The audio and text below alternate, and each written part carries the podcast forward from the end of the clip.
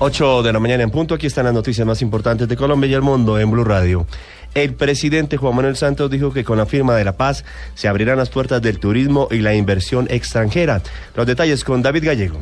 El presidente Juan Manuel Santos dijo en Cartagena que la paz abre inmensas oportunidades de desarrollo para el país y que el conflicto armado se ha convertido en un verdadero freno para el desarrollo, aumentando los costos en transporte, seguros y en la tranquilidad personal de los ciudadanos. Para el mandatario, la paz representa un inmenso horizonte de oportunidades en materia de turismo e inversión extranjera. Un país moderno no puede ser un país en guerra. Un país moderno no puede ser un país con un conflicto armado.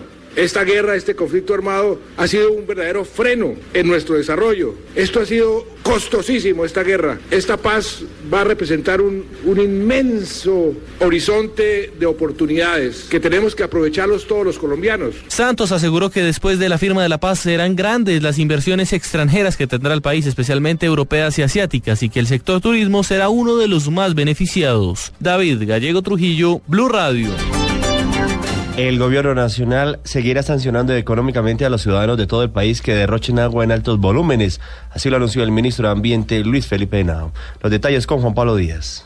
Más de 1.300.000 usuarios del agua en Colombia han sido sancionados por el derroche del líquido, reveló en Armenia durante su última visita el ministro de Ambiente, Vivienda y Desarrollo Sostenible, Luis Felipe Nao. Vamos en 1.320.000 sancionados y vamos a seguir con las sanciones. Hemos logrado que la gente empiece a ahorrar, pero van a seguir los sancionados por derroche de agua. Más de 8 mil millones de pesos, los cuales van para el Fondo Nacional Ambiental y eso va dirigido a reforestación de, de cuencas. El alto funcionario informó que son 26 los departamentos de Colombia que han padecido por la inclemencia del fenómeno del niño con los consecuentes problemas de escasez del agua. Desde Armenia, Juan Pablo Díaz, Blue Radio.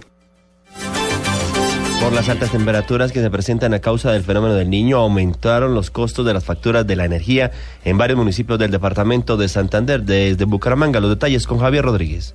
En casi un 200% ha aumentado el costo de la facturación del servicio de energía en varios municipios de Santander, lo que ha provocado protesta por parte de los ciudadanos, porque según Edwin Reyes, funcionario de la electrificadora, las altas temperaturas a causa del fenómeno del niño disparó el consumo de energía en los hogares de esta región del país. Los consumos que se registran en Barranca Bermeja, pues obviamente son mayores a los que se registra en un municipio como Bucaramanga o en un municipio como Barbosa.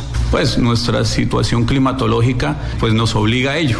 Requerimos de eh, ventilación, eh, aires acondicionados, ventiladores. Una familia que vive en la zona del Magdalena Medio en Santander está cancelando cerca de 120 mil pesos por el servicio de energía al mes, cuando hace un año ese valor no superaba los 50 mil pesos. En Bucaramanga, Javier Rodríguez, Blue Radio. Y en el Valle del Cauca desmantelan una temida banda sicarial donde todos sus integrantes eran de una misma familia, desde la abuela la líder hasta los nietos los sicarios. Información con François Martínez. En un operativo conjunto entre el CTI de la Fiscalía y la Policía Nacional se logró la captura de 22 personas de la banda conocida como los Astaiza, que delinquían en el municipio de Jumbo. Según el comandante de la Policía de Cali, general Nelson Ramírez, esta banda era conformada por una familia procedente del departamento del Cauca que se dedicaba al negocio del microtráfico. Se les vinculan con 50 homicidios. Prácticamente es liderada por toda una familia, quienes eh, llegaron desplazados del departamento del Cauca hace aproximadamente unos 20, 25 años y se dedicaron al tráfico local de estupefacientes, al hurto, generaban también desplazamiento forzado. Y se les puede... Eh, demostrar como responsables posiblemente de 46 homicidios más. De acuerdo con la policía, con este golpe y con la desarticulación de la banda del Guajiro, el municipio de Jumbo quedó libre de organizaciones que controlan el microtráfico. Desde Cali, François Martínez, Blue Radio. En noticias internacionales, los reformistas iraníes que apoyan al presidente Hassan Rouhani obtuvieron la mayoría de escaños en las elecciones parlamentarias. Cerca de 55 millones de personas fueron convocadas a estas elecciones. Los detalles, Laura Quiseno. Los reformistas iraníes que apoyan al presidente Hassan Rouhani consiguieron los 30 escaños que se disputan por la capital Teherán en las elecciones parlamentarias celebradas este fin de semana, según resultados anunciados este domingo por el Ministerio del Interior. Con 30 escaños, Teherán aporta el mayor número de diputados de los 290 del Parlamento de Irán. Los reformistas también consiguieron buenos resultados en el resto del país. Según la prensa, habrían logrado más del 65% de los escaños. La votación transcurrió con normalidad y casi 55 millones de iraníes fueron convocados a estas elecciones. Laura Quiseno, Blue Radio. En los deportes, hoy a partir de las 3 de la tarde se completará la fecha número 7 de la Liga Águila que tiene como líder único al Junior de Barranquilla, Pablo Ríos. Justamente el puntero Junior recibirá en el Estadio Metropolitano Roberto Meléndez a Jaguares de Córdoba en el partido que tendrá transmisión de Blue Radio desde las 2 y 30 de la tarde. A las 3 Envigado chocará con Alianza Petrolera. 15 minutos más tarde comenzará el duelo entre Huila y Patriotas. Millonarios jugará contra Tolima a las 5 de la tarde y usted lo podrá escuchar por esta frecuencia. Y a esa misma hora Medellín enfrentará al Cali en el Atanasio Girardot. Leonel Álvarez, técnico del Poderoso, está contento con el crecimiento de su equipo en las últimas fechas.